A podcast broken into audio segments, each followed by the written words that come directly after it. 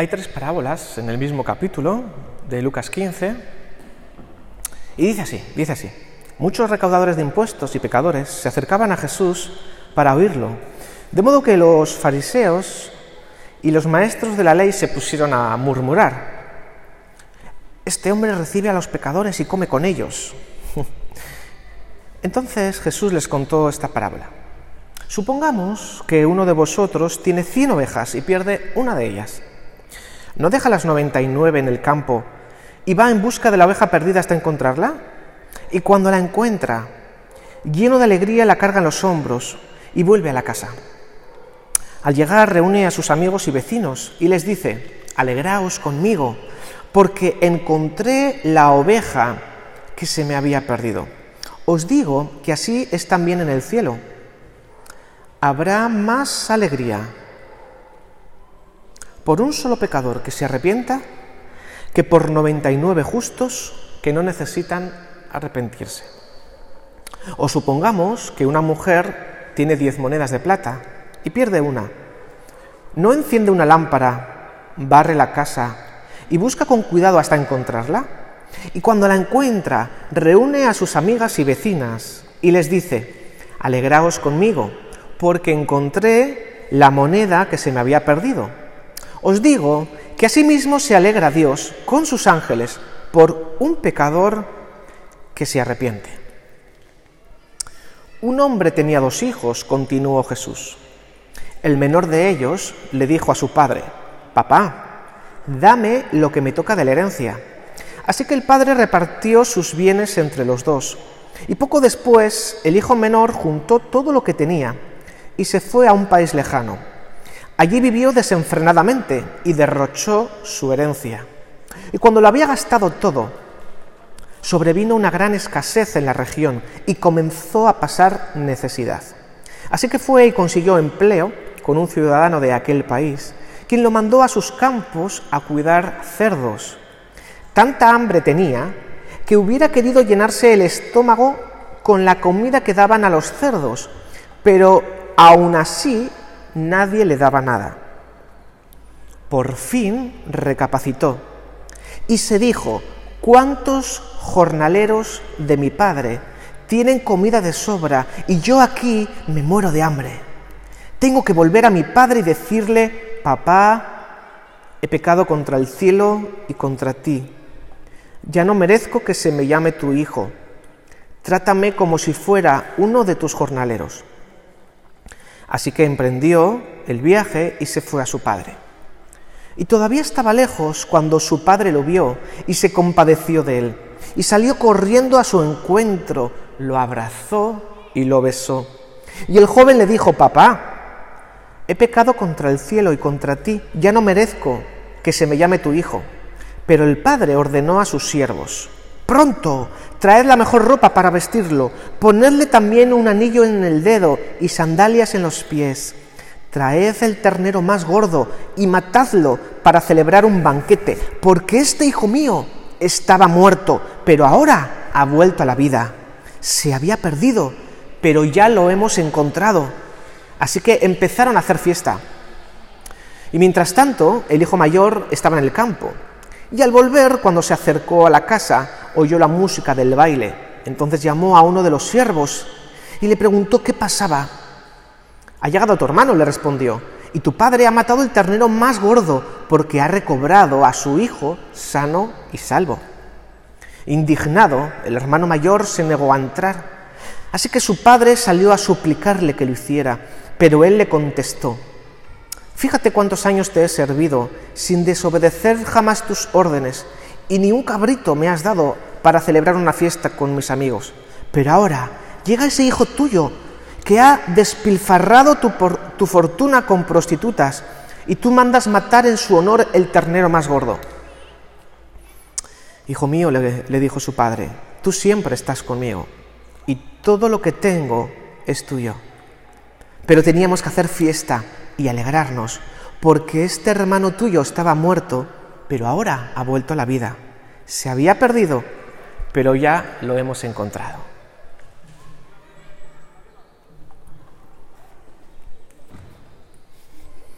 Aquí se ve claramente cuál es la actitud de Dios hacia su creación. Hemos estado cantando antes. Dios está buscando a sus hijos y a sus hijas que están perdidas y perdidos en un mundo que solamente valora lo que puede ver y puede tocar. Y se han olvidado de que hay un Dios que los ama y están perdidos en sus problemas, en sus miserias, en sus comodidades, en su materialismo, en su capitalismo. Y hay miles y miles de personas hoy mismo aquí en Baracaldo que se encuentran perdidos de su diseño original que Dios ha marcado para sus vidas. Y me gusta el énfasis que hace en el versículo 17. Creo que la clave, realmente Jesús está contando una misma historia con tres ejemplos diferentes. Primero nos compara con como si fuéramos una abeja que se, se, va del redil y el buen pastor sale a recuperarla. Luego habla del valor de una moneda, que quien la posee remueve cielo y tierra hasta poder encontrarla. Y luego habla de ese padre amante que está esperando hasta que su hijo recapacita. Y esa es la palabra clave en esta mañana. Dice que por fin el hijo que estaba perdido, dice, recapacitó. Por fin recapacitó. Y yo creo que hoy, ahora, en el siglo XXI, en, esta especie de transición que estamos haciendo a la supuesta normalidad, más que nunca la sociedad y cada uno de nosotros debemos de recapacitar cuál es el rumbo de mi vida, hasta hacia dónde me estoy dirigiendo, cuál es el único valor que tengo en la vida solamente recuperar la salud y la economía o hay algún valor superior? ¿Me estaré perdiendo algo? ¿Será que verdaderamente Dios me ama? Porque si es así, nos estamos perdiendo lo mejor de la vida. Necesitamos volver a la casa del Padre. Y como dice esta historia que nos cuenta Jesús, necesitamos recapacitar no sea que estemos viviendo únicamente para nuestro propio ombligo y estemos perdiendo de vista la realidad espiritual de nuestra vida. Necesitamos reconectar, necesitamos volver a nuestro hogar celestial, necesitamos recuperar nuestra comunión con un Dios al cual le encanta que le llamemos Padre. Por eso lo segundo que quiero dejarte en esta mañana, primero necesitamos recapacitar en qué punto estamos y qué es lo que queremos de nuestra vida. En segundo lugar, reconocer. Y dice el verso 21, que el hijo, mirándole a los ojos, le dijo, papá, he pecado, he pecado contra el cielo y he pecado contra ti. Y, y debemos de reconocer que cuando hemos estado viviendo una larga temporada, sin tener en cuenta siquiera si Dios es real o no. Y estamos recapacitando y entendemos que verdaderamente Dios es un Dios de amor que me ama y que sufre cuando no tenemos comunión con Él. Lo mejor que podemos hacer es reconocer nuestras faltas, reconocer nuestra independencia, reconocer nuestra incredulidad, reconocer nuestra falta de confianza y decirle papá, porque a Dios le encanta que le llamemos papá él no es un ser lejano, Él no es un tirano dictatorial, Él es un Padre enfermo de amor y le encanta cuando vamos con humildad y le decimos, papá, perdóname. He vivido a mi manera, pensaba que estaba viviendo la vida, no me daba cuenta de que me estaba perdiendo lo más importante y es tu compañía. Por eso, papá, te pido perdón, perdóname. Y cuando hacemos eso, lejos de encontrarnos ningún reproche, lejos de encontrarnos ninguna acusación. Cuando vamos donde papá y le pedimos perdón, Él en realidad nos estaba esperando ya con los brazos abiertos. Y Él manda celebrar un gran banquete, una gran fiesta. Y en las tres parábolas nos dice, en el versículo 7 dice, os digo que habrá más alegría por un solo pecador que se arrepienta que por 99 justos que no necesitan arrepentirse.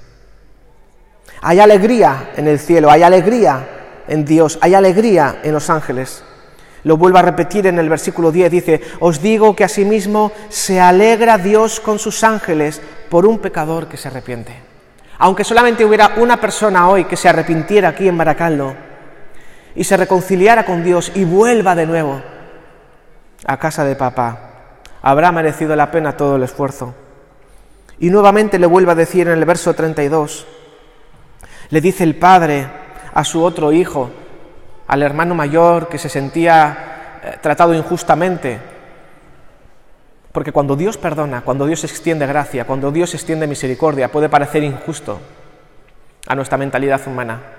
Pero el Padre lo que busca es recuperar la relación con el Hijo no tanto reprocharle y recriminarle, sino que cuando Dios ve un verdadero arrepentimiento y ve que hay recapacitamiento, que hay perdón, que hay arrepentimiento, entonces Dios hace fiesta, hace alegría. Dice, teníamos que hacer fiesta y alegrarnos, porque este hermano tuyo estaba muerto, pero ahora ha vuelto a la vida. Se había perdido, pero ya lo hemos encontrado. Quizá pueda haber personas que se sienten que están están perdidas, están aquí en el mundo, pero, pero no se encuentran a sí mismas, no encuentran su lugar. Y es que en el fondo, cuando quitamos a Dios de la ecuación, difícilmente puede encajar todo lo demás. Pero insistimos en, en intentar cobrar sentido y significado para nuestra vida con las cosas que simplemente podemos tocar y ver. Pero nada hay más real en este mundo que aquello que no se puede ver ni se puede tocar. Quizá ni siquiera mente se pueda probar. Pero la fe que tenemos en Dios es inquebrantable. Y aunque no podamos probarla, es lo que nos sostiene en medio de las dificultades, en medio de la pandemia. Y yo quiero invitarte a que podamos volver, recapacitar y volver a la casa del Padre. Padre bueno, reconozco que he pecado contra ti y ya no merezco que me llamen tu hijo o tu hija, pero hoy vuelvo a ti, hoy vuelvo a casa. Perdóname dame una nueva oportunidad. Hoy recibo a Jesús como el mediador entre Dios Padre y yo para que sea perdonando y lavando todas las cosas que he hecho mal. Hoy renuevo mi compromiso cristiano. Hoy vuelvo a recuperar la fe y la confianza en Dios. Ayúdanos, Señor. Amén. Amén. Amén. Muy bien, solamente comentar que estamos todos los domingos a las 12.30 del mediodía en el local anexo de la parroquia de, Retuerto, 12.30, y Dios mediante los segundos domingos de cada mes, al menos hasta fin de año, procuraremos estar aquí a las 12 en punto. Que el Señor os bendiga y tengáis una buena jornada de domingo. Amén.